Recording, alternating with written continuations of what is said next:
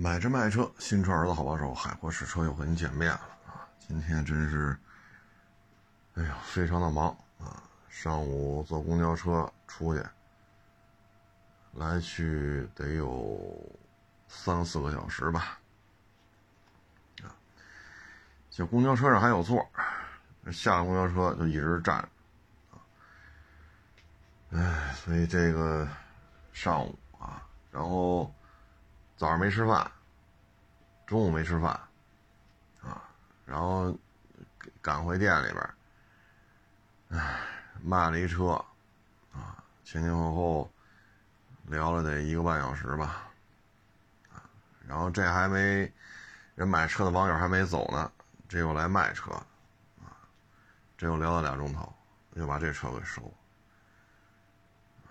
然后这都五点多了，再回家，等于这一天，哎呀，就开车的时候啊，是车里边正好带了俩桃啊，这一天就是一瓶脉动，两个桃从早上出家门到晚上六点多回家，这一天就这一瓶水加俩桃哎呀，这个岁数大了，真是觉得头疼啊！回到家就头疼。就干这行啊，今天还跟网友聊呢啊，我说你看这些，包括昨天啊，还有一个网友人有编制的啊，在我这儿还买过 MPV 呢，还跟我聊呢。说你看你这个，你看这个收车小视频啊，我说这假不假呀？啊我说：“你看我这晒这脸色你再看人家，还南方的，啊，还细皮嫩肉的。我说：你看我这晒的黢黑黢黑的，我说这东西，哎，还滑轨，还摇臂，我勒个去！咱收车还架这些设备是吧？假不假呀？”所以这个二手车呀，我今天啊看一个老修车的一个一个博主吧，那过去老讲修这些车啊怎么怎么回事，我也挺爱看的。今天呢一聊，哎刷着他了啊，听他聊是什么情况？他拍小视频说，他说都几个月不拍了，原因是什么呢？活根本就干不过来，他说：“你看现在，客户恨不得自己买件你就挣个工时费，啊，恨不得机油机滤都拿来了，你给换机油机滤，给你五十。”他说：“你看我这店，几百平米的车间，啊，架了这么多举升机，这么多设备。”啊我这硬件投入，就说这些举升机、这些专用的电脑、专用的设备、专用的工具，就这些东西都上百万了。现在人家来换保养来，人自己买机油、自己买机滤，就给五十。然后呢，年轻一代呢又要高工资，啊，要好的伙食，啊，修车的时候边上要有空调吹着。试车的时候呢，尾气要有那个尾气采集，车间里不能有呛人的味道，啊，要有好的午餐，要有冰镇饮料，要每天要供应水果，啊，他讲话，我们当老板的怎么干呢？他说这东西现在 招年轻人不好招啊。要了待遇这么高，啊！就他说现在你说这这换机油，你占我一举升机，对吧？你占我一工位，我这一折腾一个小时挣多少钱？五十。这举升机不耗电吗？你说我这一天营业八个小时，你全是这，我这一天挣多少钱？一个工位，一个伙计，一天四百。这举升机不耗电吗？举升机没有设备折旧吗？我这车间里没有房租吗？我这车间里没有水电的费用支出吗？我得给伙计准备盒饭。还得发冷饮，啊，还得给他开高工资。他说这活没法干了，啊，所以现在基本上也不拍了，啊，缩小营业规模，自己动手干就完了。所以现在怎么说呢？啊，年轻一代短视频啊，真是。我不知道短视频是不是让我们的年轻一代认为什么东西都是一夜暴富、一夜暴涨、一夜成名，是不是让年轻一代都这么理解的？如果都这么理解的，那很多行业就后继无人了。你说这一天到处跑。这儿看车，那儿看车，回店里卖车，回店里收车，啊，这一天就一瓶脉动，两个桃，说多少话，啊，嗓子都说哑了，这白天这也不凉快，啊，所以有时候我们觉得短视频呈现出呈现出这些东西，和我们实际干这行，我们感觉就是两个世界。你看最近来店里边了，我说你看，包括我出去看车去，我说你看我这裤子，多脏。包括今天这霸道，我说你看看，闻着您这车趴地下，前边、后边、左边、右边趴地下看，你看这裤子多脏，那不就跪在地下看吗？我说有时候这个行业，我说感觉都是一样。就年轻一代还能不能吃这个苦，还能不能受这个累？能干多少活不清楚，但是我确定的就是你要待遇。包括我们之前招人就是，你会验车吗？不会。干过二手车吗？没干过。汽车相关行业的没干过。那您就这水平，对吧？你听着啊，我这还没。还没说用不用它，人家接下来说你得我租两居室，啊，我得我得安家呀。哎呦我去，我给你租个两居室，旁边就是天通苑呗，六七十平两居室，四五千块钱一套，啥也没干呢，我先给你租个房子去，还得给你开工资高工资，还得。海外团建，我这家伙我，我说海外团建你就别想了，海淀区请你吃个饭也就到这也就到这份上了。所以我就不知道你现在年轻一代还有多少人愿意说长时间的吃这个苦，受这个累，啊，这东西我也觉得说不清楚，啊，这事说不清楚。年轻一代可能短视频看多了，认为我只要是有剧本、有镜头，啊，摇臂滑轨、手持啊，固定机位，啊，然后我只要一拍，我我一上热搜，我成名了，都这个，那这活谁干呢？所以我就看完之后我也挺感慨。说完这个呢，再说说电动汽车啊。这两天也是特火一个新闻，就是那叫什么吉星啊。那车呢，相当于吉利沃尔沃吧，啊，我不知道是不是可以这么理解啊。反正这车国内很难见到。吉星这玩意儿呢，是一纯电车啊。他买的时候呢是二十四万多，二十四万八九吧，好像是。然后这车呢，这个。需要进行维修，啊，这一维修，哎呦我去，这个报价吓死人呢，啊！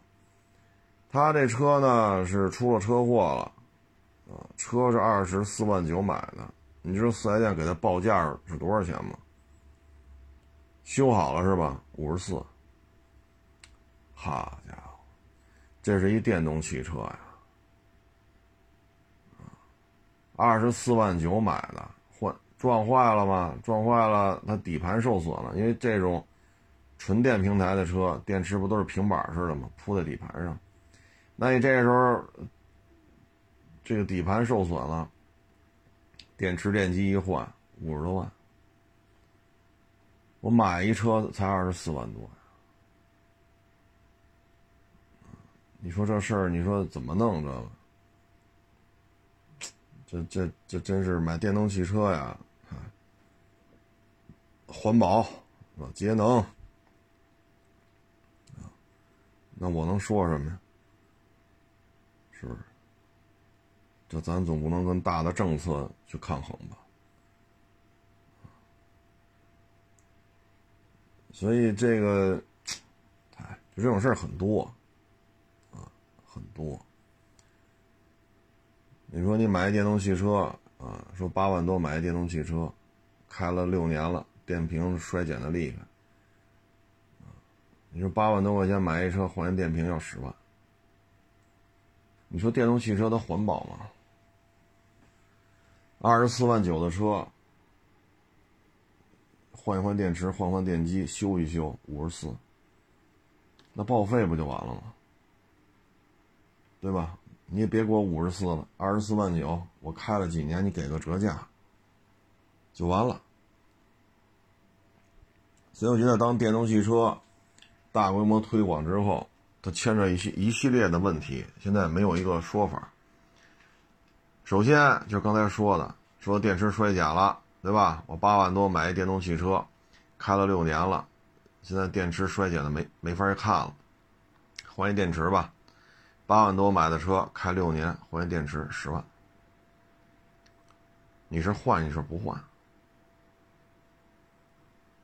你说你不换，好家伙，您这一大汽车，您不是电动自行车，对吧？咱这车好，充满电能开多少？六十公里。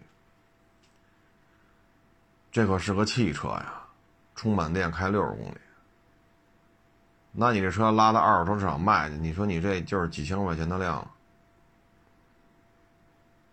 那对于销售者来讲，这损失了八万多一车，开六年几千，人车主认吗？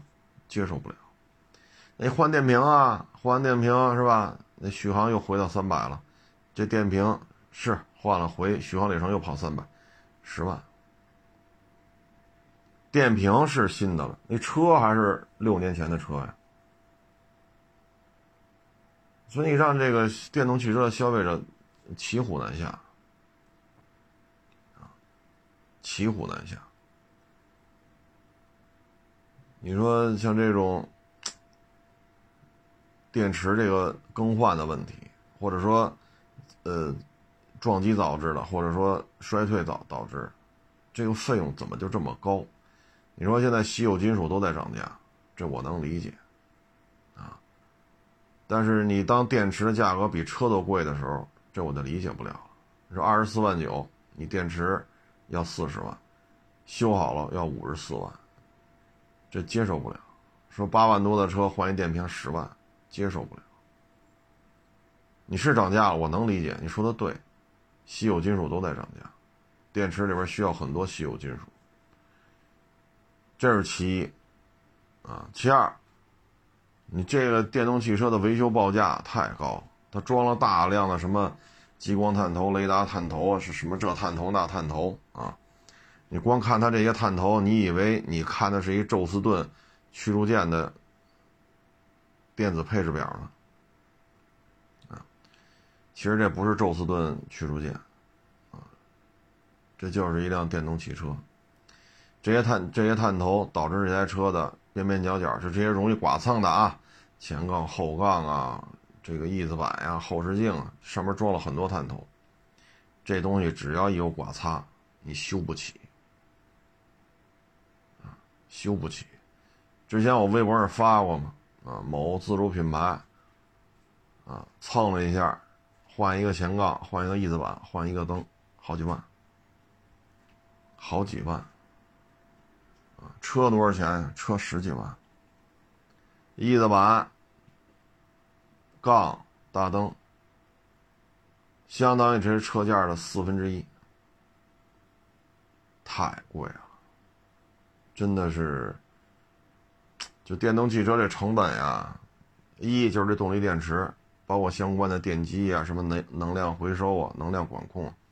二就是为了抛开机械素质，不去谈这些问题，因为它首先是机动车，对吧？甭管是烧电的、烧油的，你就是烧核动力的，你也是一机动车。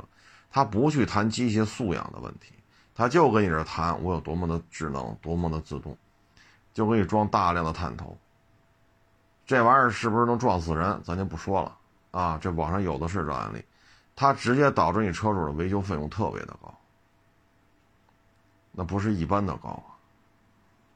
啊，你跟他们这些维修报价相比，你都觉着说四五十万的奔驰、宝马、奥迪啊，啊，什么五六十万的路虎啊，你觉得那些车维修也不贵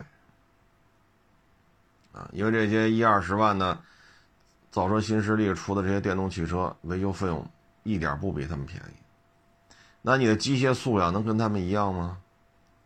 咱别十几万了，是吧？好像欺负是，你来个二十多万呢，咱就说您这牛是吧？零到一百三秒多，您厉害，十八米穿桩跑一个，咱选一最最弱的宝马三二零 L Y，还得是长轴啊，长轴三二零 L Y，来吧，十八米穿桩咱看看，紧急变线咱看看。跑操控圈，咱看看。所以这些呢，为了可以说完全规避掉机械素养，只去谈 AI 智能啊、自动啊，所以维修成本特别的高。唉，你包括这些稀有金属，咱就这么说啊，石油咱们国家是自己能能产的。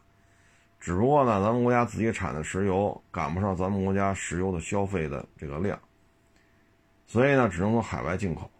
但你要说打仗了啊，进口不了了，那也没事儿，最起码咱自己还有油田，你最起码保证民生啊，保证军队啊，保证什么消防车、救火车啊，保证民生相关的，这这还是能保证。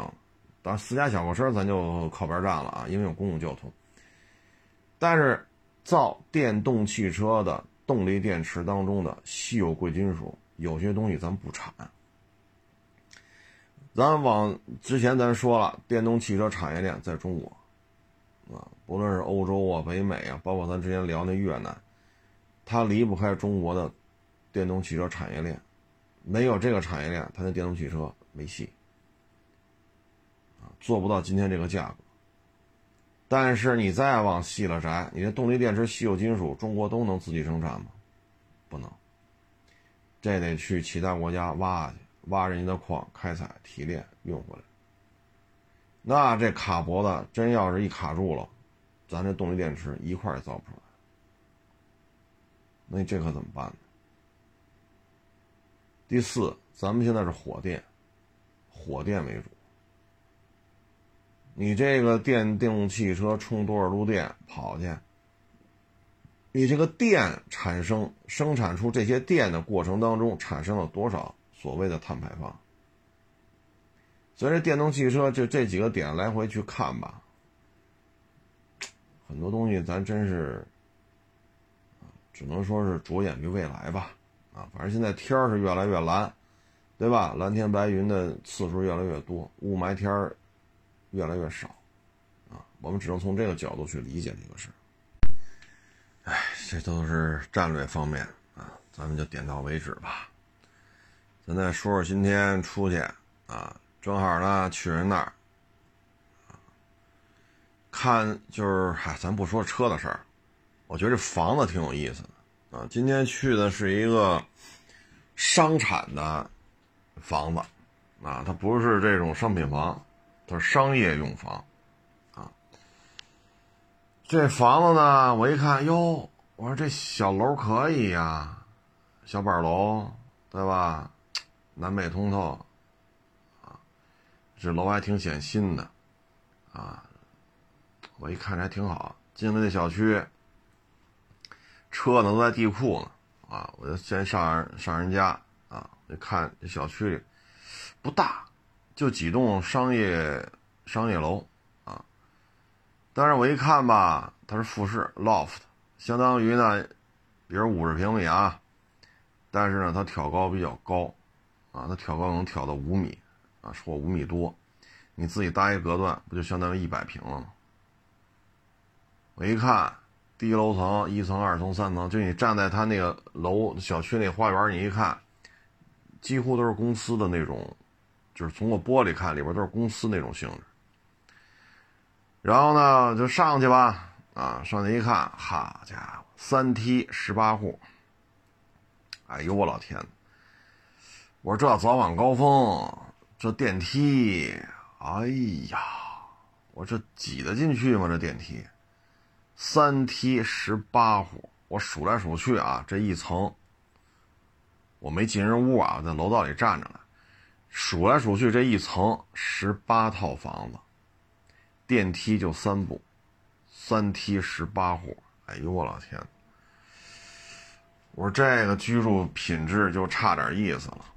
啊，后来呢，又下坐电梯又下去，你这时候就看出这品质问题来了。门口这小区啊，人车分离的，但是搬东西啊，啊，进来一个小小的那种箱货，哎，不是，是一个卡车啊，上面没盖儿，装满了货物，啊，我也不知道里边什么东西啊，人家五六个人，好，这那那这一趟一趟往里搬，啊，哎呦我老天！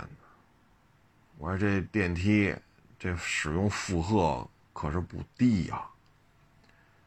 啊，这种楼呢，一七年之前特火，啊，因为针对一些限购政策吧，当时这种商商业用房还是就商产的这些楼盘吧，还是挺好卖。但是，一七年一出政策，这种楼盘个人买不了了，要接必须是公司方式去接。所以这些房子，唉，这个价格掉头向下。有些房子呢，一七年可能四五万一一平米，啊，现在就两万一平米，有价无市。为什么呢？只能是公司以这个形式去购买，所以这就直接导致它的流通性，我要说为零也不合适，但是很难卖出去。而且呢，这个房子的现在的价格跟一七年出限购令之前的价格就没法看，啊，一个天上一个地下，啊，哎，就这事儿吧，它就会出现一种什么情况呢？就是一些地段还不错，啊，你看这房子什么的，外观看着还行啊，但是这个卖不上价去。这个呢，之前我想想，一七年之前了，好多年前了，那是我一哥们儿干了这么一档子事儿。他呢，我就不说哪个小区了，他把马路那边那小区的房子给卖了，啊，然后呢，他说我就要，我就我我心里边就有一个梦想，我就要住这种 loft，我就得住这种房子，所以呢，他把他那套房子卖了。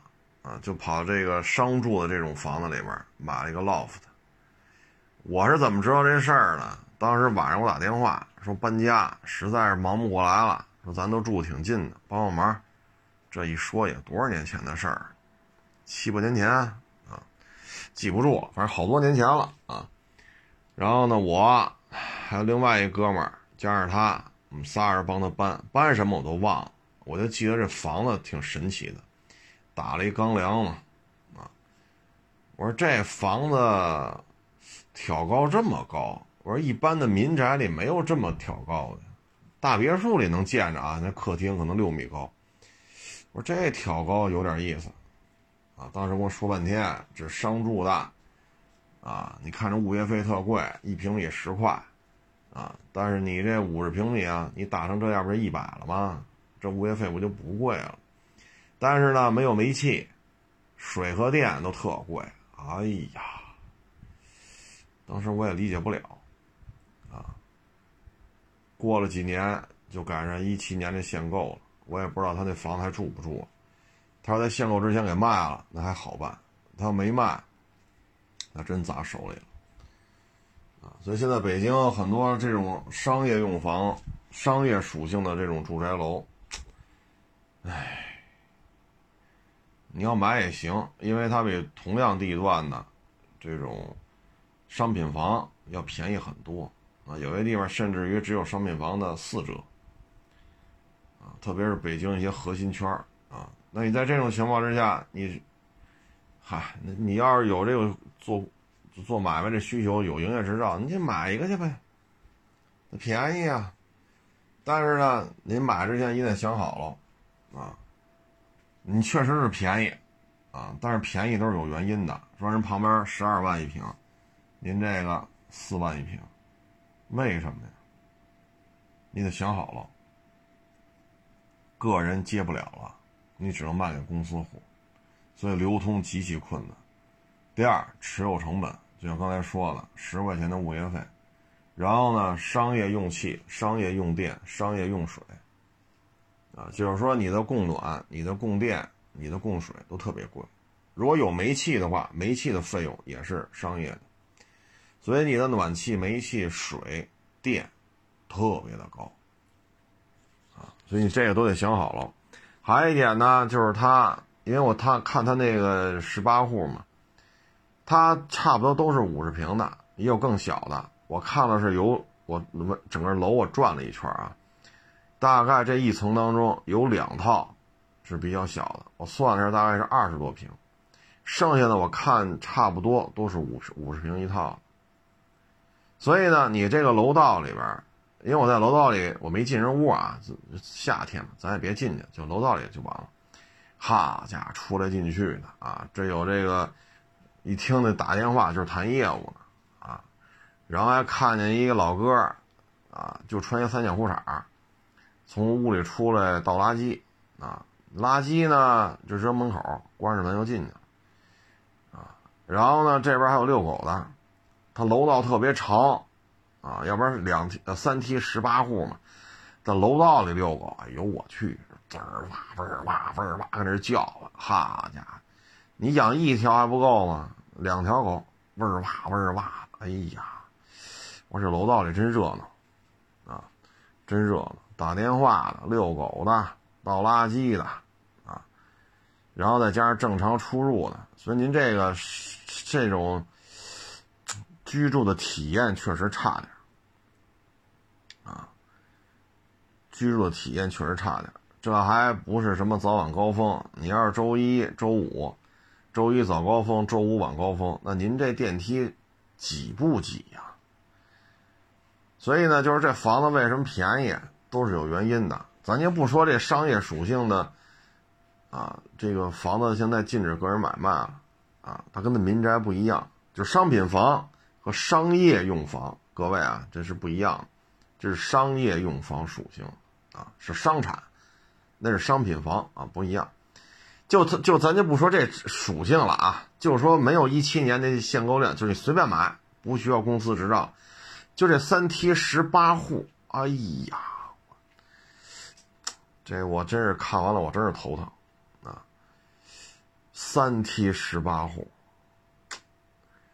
我这看着我真是，啊，反正这东西看啊，你比如说一些核心地段啊，中关村呀、国贸啊、望京啊，啊，像这些非常热的地区，啊，这种房子。价格普遍要比旁边那些商品房要低很多，打五折、打四折，甚至还有更便宜的。但是你一定要想清楚了，你像你在家里边啊，是回家了也挺累的啊，都这么热的天吹着空调，看个电视，或者说我就想睡个懒觉啊，我就想睡到中午十二点起。那休息日你睡去吧，你跟家里睡十二点，这也不犯法呀，谁也管不了你。你睡不了十二点准起来。楼道里遛狗，啊，我以为他找电梯呢。后来我发现走到楼道那头，哎，他又走回来了。哎，他又走过去了。嚯！哦，我明白了。我是嫌天热不想出去，跟楼道里溜。嘿，然后这狗啊，就没人的时候滋儿吧滋儿吧叫。啊，你看那不是一打电话的吗？我这不是等人吗？那不还一个穿三角裤头的一老哥倒垃圾吗？哎呦，这狗就不行喽，家伙！哎，我说这您还在屋里还睡懒觉呢，好家伙！所以这种房子呢，你先得看啊，三梯十八户，我劝你就别买了。如果说两梯六户，买也就买了。啊，因为你每一层人不多，啊，你两梯六户，平均一部电梯三户，你这三梯十八户，平均一部电梯六户，你这电梯的寿命啊，你将来换电梯这费用是不是大家得都得均摊呀？我看一些老的老破大，啊，说二十二十多年楼龄了，那电梯更换。说十几层的这种塔楼啊，每户五六千，每户五六千，这是那种两梯八户的房子。那您这三梯十八户，您这换仨电梯，这得多少钱？反正倒是人也多啊，凑钱的话倒也好凑。但是问题像这种商产性质的，你跟人要钱，那要得出来吗？你这是你这事儿很难推动下来。所以这东西你你得注意，如果说是三梯六户，对吧？位置也挺好，房龄也特短，一几年的，守着什么西直门呐、东直门呐，对吧？什么国贸啊、中关村呐、望京啊，你守着这些地儿，位置好，你住，位置肯定没得挑。你不住，往外租，租金和你因为房子很便宜嘛，人家卖十二万。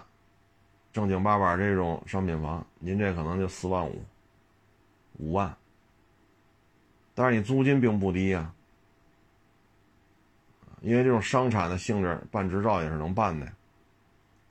那你租金并不比同面积的商品房的租金低，那你这租售比就合适了。但是你千万别买这种三梯十八户的，好家伙，今儿可真是，哎呦，我可真是开了眼了，这楼道里还有。还有这么折腾的，打电话能理解，穿着三角裤衩出来把垃圾搁门口也能理解，是不是？毕竟这么热的天儿，人家自己家里嘛，人也不出去嘚瑟去，搁在门口，人家人家回屋了，还他妈有遛狗的，我勒个去，服了，啊，真是心服口服，这一顿叫唤，啊，所以大家买房的时候呢，你得找那品质好一点的。啊，你说伤水伤电伤气儿，行，我愿意多花点钱啊。你毕竟 loft，啊，五十平米的价格得一百平，啊，本身这房子报价就比旁边那商品房低了一半，甚至只有人家的四折，租金又挺高。你从这个角度讲没毛病，啊，所以这个这个这个问题大家就自己来研判，啊，哎，咱不说这个商住房了啊。这两天我看这事儿吧，有点传导效应啊。就是前二年呢，是咱们这边很多人啊被骗到某几个小国啊，去了之后呢，传销、电信诈骗啊，有的纯粹就是被绑了票了，家里拿钱来啊，还有的就更悲惨了啊，器官就被人摘了。啊，等等等等，咱们国家呢管的比较严，就最近这一年一年吧，基本上咱们这边很少有人再去那边被他们折腾，啊，然后呢，最近呢就看到这个台湾省，啊，包括咱们这个康康啊，有些年轻人就去那边了，下场比较惨。啊那有些女的呢，就沦为，嗨，咱也不说了。这年轻女孩去那边能有能干什么呀？然后呢，这事儿啊，说很多人就理解不了，说之前是吧，一几年啊，去那边旅游啊，拍照，人那儿那些什么年代久远的一些古迹呀、文物啊，哎，拍拍照啊，感觉挺好的，也都特别善良，比较友善。这不老去那边玩吗？啊，去那边玩的成本还没海南高呢，让人看到异域风光，那不是中国的地方了。那现在怎么这样呢？那这些小国啊，我就不说是哪个国家了啊，就这几个小国呢，首先它没有什么工业产业链啊。你看咱们短视频平台上就有人老去采访这些打工的啊，从十几岁的到五十几岁的啊，你挣多少钱呀？啊，你是，这种按时效的呀，还是固定工啊？啊，一小时给十八，那一小时给二十五，是吧？你跟人干多少年了呀？啊，那个时候是干电焊的，啊，我可能一个月得一万五两万，啊，这可能是生产线拧螺丝，啊，那可能一小时就十八，啊，等等等等，咱们有大量的这种就业工作啊。所以很多全国各地的年轻人去那儿寻求一些机会，说你这个干不了，那你就送外卖，那也是一个能挣钱的工作，多了不敢说，五六千、六七千，这个范畴还是比较现实的。咱就别说过万啊，一个月五六千、六七千，这还是可以实现的，啊，成本也不高啊。你说送外卖，我还得需要一百万吗？不需要，你电动自行车，那身行头。这些东西几千块钱就搞定了！是送外卖啊，是送快递啊？咱们有大量的这种就业，它对于你的学历啊、啊什么相貌啊、啊外语啊啊，要求并不高啊。你说你打螺丝去，你是吧？你高矮胖瘦、有头发没头发，其实不重要。你像那电焊技师。一个月一万五两万，他就初中毕业，但是人家学电焊学了十年，人焊焊就做电焊的这种手艺在这儿，所以国内有这样庞大的工业产业链，它有很多的就业机会，啊，咱不敢说哈，你这是吧？一个月挣一百万，这难度太大了啊！一月挣几千，这种活还是好找。但是呢，像那几个小国呢，没有这些工业产业链，他这种有工厂没有啊？有，就像咱之前聊那个越南，但这几个国家里没有越南啊。你看越南有炼钢厂吗？有，咱之前说过，你越南有炼钢厂，OK，你能生产火炮吗？咱别幺五五啊，咱别幺五五口径的，你能生产，比如说壮管炮啊。六管转管炮生产得了吗？十二点十二点七，咱别说炮了，十二点七的重机，这枪管能生产吗？对吧？你说那装甲车啊，咱别坦克了啊，什么复合装甲啊，咱别说那。你这轻型装甲车，说二十吨左右的，你能生产吗？这装甲啊，要求有复合装甲，这越南就很吃力干这些事儿，很吃力。你说你能有炼钢厂？你造一潜艇啊？干不了。那你不生产钢板吗？那潜艇的核心不就是钢板、阀门、钢板、阀门吗？还有各种管道。潜艇的核心不就是这些东西吗？阀门、管道、钢板。这潜这个潜艇对越南来讲 也弄不了。所以呢，越南还有大量的这种。承接了中国的这种产业外溢，那那几个国家承接的很少，所以一旦旅游业就疫情两年多了嘛，旅游业趴了，啊，旅游业一趴，然后这个相关的产业链就全完蛋，啊，然后你的这种水产品啊，啊，水果啊，啊，你的这个是吧？这些东西。出口也是受到疫情影响的，所以你这国内呢，再去承受今年这几个月以来吧，粮食、化肥、石油、天然气，啊，等等等等各种暴涨，啊，你国家的财政收入、老百姓的收入大幅度下降，然后基础原材料暴涨，对于这种小国来讲，他就没有办法，所以很多时候就萌就萌发出这种啊卖器官呀，啊传销啊、电信诈骗呀，那对这种小国来讲，他没有出路啊，没有出路。你说你干不了二手车了，你送外卖去，对吗？你送外卖不行，那你送快递去。送快递不行，当保安去。北京这么多小区，哪个小区不得雇几个？三千五一个月，管个盒饭。那三千五那也是钱呐，是不是？你这再干不了，超市的理货员，给那货架子那数数货。啊，哪儿缺货了，把那个货补上去，往这搬，往上放，码好喽，对吧？清点货的数量，这个那个，就是卖力气呗。天儿也热，是这咱也承认，天是热。虽然说早晚很凉快了啊，但是热也没有前日子热。但是这气温只是白天不算太低啊，毕竟是秋天了。那这也能开个四千块钱呢。可是你在那些小国家，这种活很少。特别是这些小国家承接的游客，相当一部分是来自于中国，剩下的就是欧美。那现在疫情一来，欧美也缺钱，缺的厉害！中国游客也不去了，旅游业重创，农产品出口，你的化肥涨不涨价？你种这些农农产品，你用不用石油啊？用不用天然气啊？你的播种。除虫、撒药、收割，是吧？分拣、包装、运输、报关，你用你这些环节需要不需要石油或者天然气？你用没用化肥？用没用农药？这些你要用了，这些东西都在涨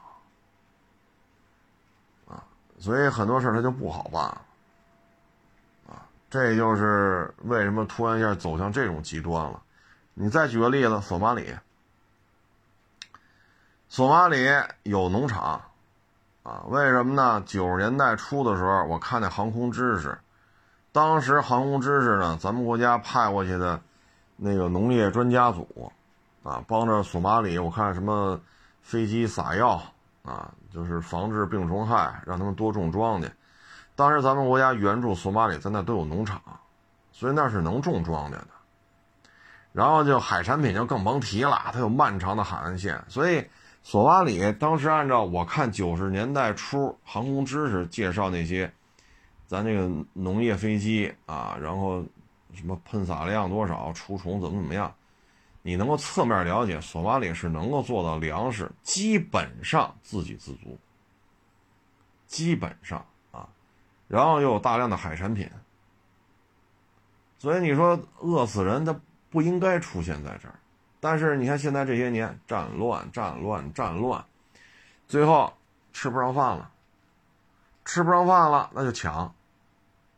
那抢自己抢自己，大家都没饭吃，你互相抢来抢去的，管个屁用啊！然后就去海上那些船有钱，抢他们吧，所以就形成一个产业链，啊，都去抢他们。相邻几个国家的这个港口有什么车？什么车的？有什么船要从这儿经过索马里这个海岸线，拿到这些情报，然后约定这个点儿，开着小皮艇就出去了，对吧？七八个小皮艇，每个皮艇上三五个人、七八个人，靠上之后是通过什么方式，是吧？爬上去，一人一把阿卡，不服就拿阿卡说事儿哒哒哒哒哒，给一梭子全服了，拿钱。五万、十万、几十万美元，有的能做到上百万美元，那你这就吃香的喝辣的了。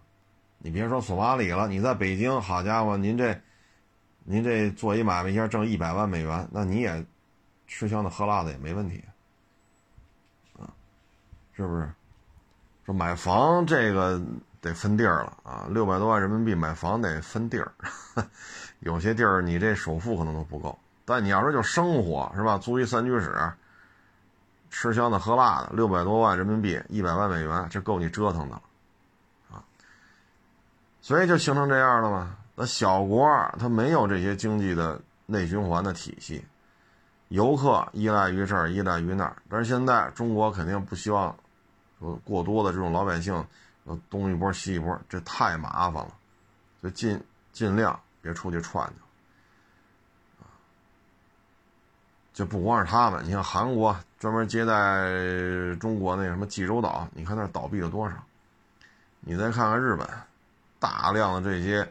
靠旅游饭，啊，吃这口饭，倒闭了多少？啊，那韩国和日本的经济水平肯定比这几个小国要强太多了，不是一个段位的。那又怎样？只不过人家国内有大量的就业机会，这些人失业了还能找着工作。所以现在这种比较复杂的形势之下，基础原材料、贵金属什么什么都涨，旅游陷入停滞，啊，粮食价格暴涨，这对于一些小国来讲这是致命的，吃饭解决不了，车呀、船啊，你动起来，石油价格又涨去了，啊，吃饭也受影响，因为粮食价格涨了。你搞工业、搞农业，你现在晚了。就咱之前聊那斯里兰卡，啊，所以这小国来讲呢，战略定力就很重要，啊，战略定力就是说我要确确确确认几个发展方向。你比如说农业，我就得死保，我必须保证粮食自给自足。我不保证你这每个人顿顿都吃大龙虾、象拔蚌，是吧？啃猪蹄儿，这我保证不了。我保证每个人不能饿死。所以，对于国内的耕地面积、农业政策，啊，对于农业的补贴，啊，农业相关的需要的汽油、柴油、农药、化肥，是不是？农业需要的水、农业需要的电，都要给补贴的。这样的话，你才让老百姓吃个。烧饼那一块钱一个，他还能买着，是不是？你还能吃上八块钱一份的素烧饼。那你这个说一烧饼都十块钱起了，全北京城啊，假如说所有的烧饼店十块钱以下不卖了，哎呦喂，那这大家这心理压力可就大了。所以农业政策呢，从根儿上你得稳定住，不管说谁上来。谁坐这这个位置上？农业政策不能动，不能变，啊，你不能吃不上饭，吃不上饭就会闹事儿，啊。然后就是你的工业发展方向，你包括台湾省原来搞那 IDF，啊，你那玩意儿按现在看也是一破破东西，但是你别忘了 IDF，台湾省就两千多一点，而他搞出 IDF，虽然发动机也是大老美给的。雷达呀，航电也都是外购的，但是飞机它飞起来了，而且服役了，啊，上百架的规模，你得看什么呢？就同时代，我们是什么？歼七、歼八，它是什么？IDF，就这飞机摆一块，就这外形，咱就，咱就没法弄了，啊，那后来又怎样？你自己搞 IDF，你还买我们这 F 十六吗？所以现在你看韩国呀什么的这些小国家搞隐形战斗机的时候，他们团队里或多或少都有台湾当年搞 IDF 那波人，或多或少都有。其实你包括就是说韩国，包括日本，你真要搞这种类似于 F 三十五的东西，你企图说有限的市场份额，还要分割一部分给自己，你作为这种国家的属性来讲，大老美。允许你这么干，你像当年的 F 二，F 二相当于豪装版的 F 十六，那 F 二卖多少钱？小日本自己买 F 二都觉得吃力，按现在的价格来算，F 二的价格跟 F 三十五的价格都说不好谁便宜。但是 F 三十五是隐形战斗机，你 F 二再牛，你也是 F 十六一豪装版。但是你这价格按现在来看，跟 F 三十五保不齐啊。如果按美军自己采购的价格来算，这 F 三十五美军自己采购价格比 F 二日本空自采购价格还要便宜，隐形战斗机比它 F 二还便宜。所以弄吧，你往外卖，你看谁要？按当年说啊，还没有 F 三，那就是当年说您这 F 十六豪装版的价格比 F 十四加不死鸟的组合还要贵，那干嘛管 F 十四加不死鸟啊？您说是不是？所以你看，咱们国家现在，骁龙是骁龙的价，歼十 C 是歼十 C 的价，歼十六是歼十六的价格，歼二零是歼二零的价格，它是分得很清楚的。你别看骁龙，咱自己一架不要，成本控制的不错。但是你像日本、韩国就很难说，因为有了这个 F 三十五靠边站，美国人干嘛？军工复合体那，好家伙，你抢他盆里的食儿，不咬死你啊！所以小国呢，工业发展得有定力，农业发展得有定力。这就牵扯你的基础教育，你首先要消除文盲，然后普及高中，啊，或者普及到初中，啊，然后你的大学，大学的教育体系一定要搞起来。你宁肯人才过剩，你也不能说文盲过剩，对吧？大学生过剩和文盲过剩，这国家完全是两个智力层、智力层面。所以，对于一个国家来讲，你要搞农业，要搞工业，要搞教育，搞医疗，你这没个十五年、二十五年的时间，你形成不了气候。但是很多时候，外部因素一次做空就能把你摧毁掉。啊，就咱们之前说过，九十年代末东南亚经济危机，印尼的运输机直接给干稀碎。直接给你干趴下！你想威胁空客，你想威胁波音，哈家伙，你算什么玩意儿？直接给你干趴下！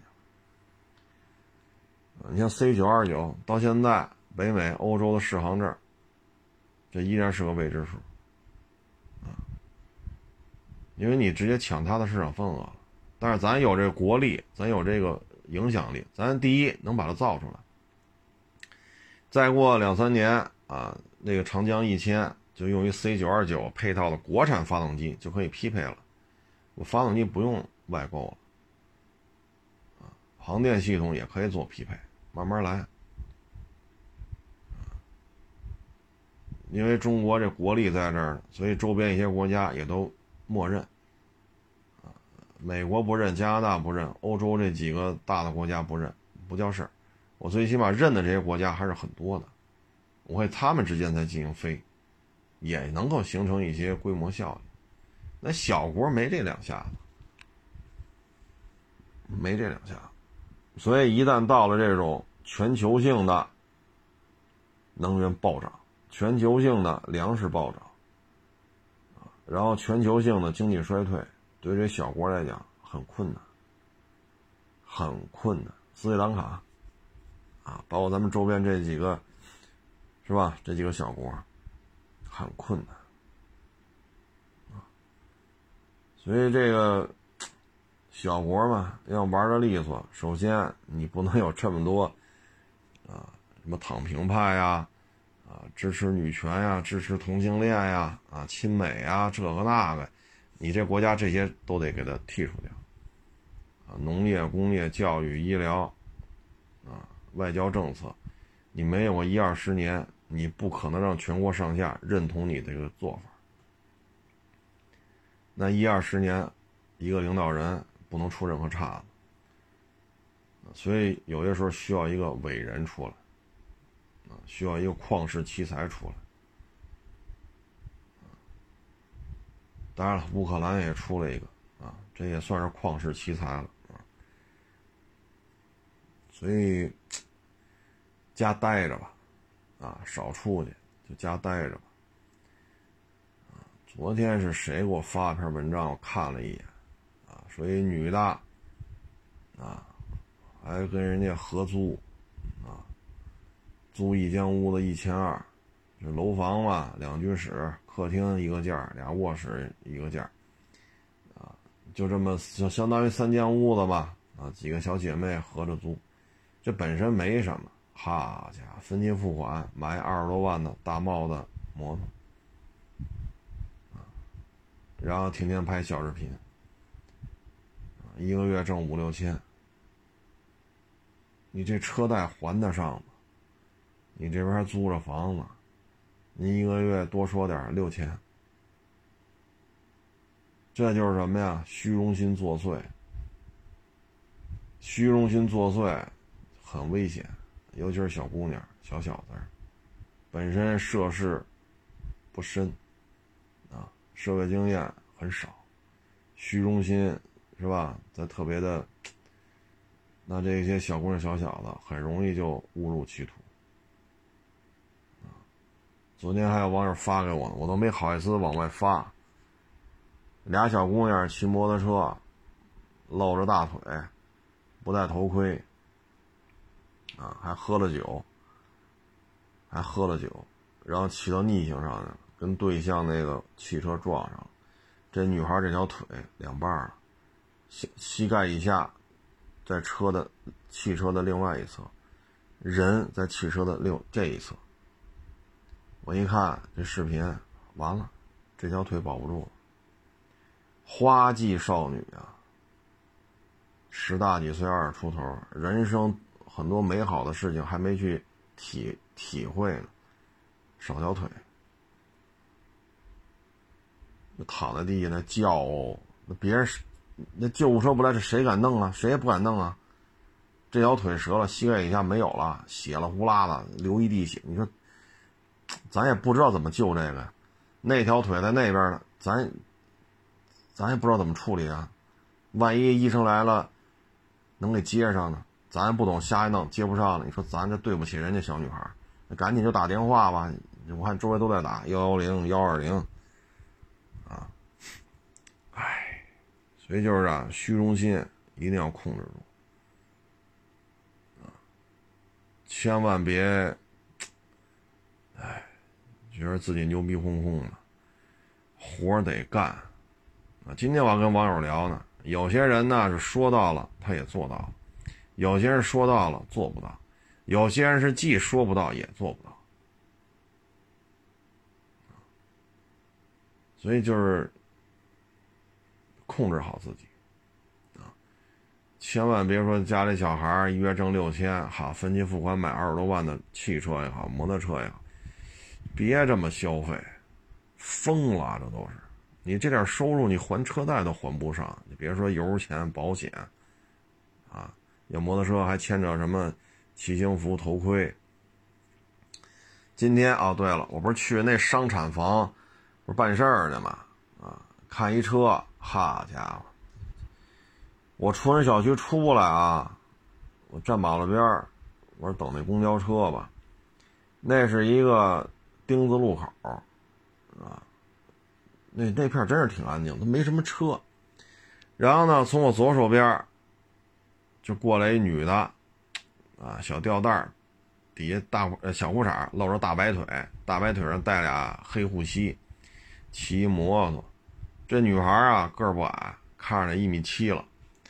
然后呢，这不丁字路口吗？她这她左转，我就站在马路马路这边，我站在树荫底下，我就看着她拐这弯哎呦我去！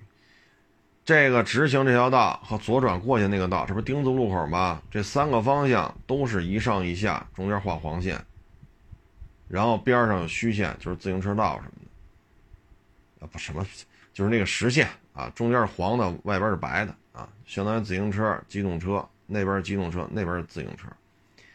就这么，这条这路口，当时我一看，就他这一台摩托车，然后后边跟了一个三厢的什么车来忘了。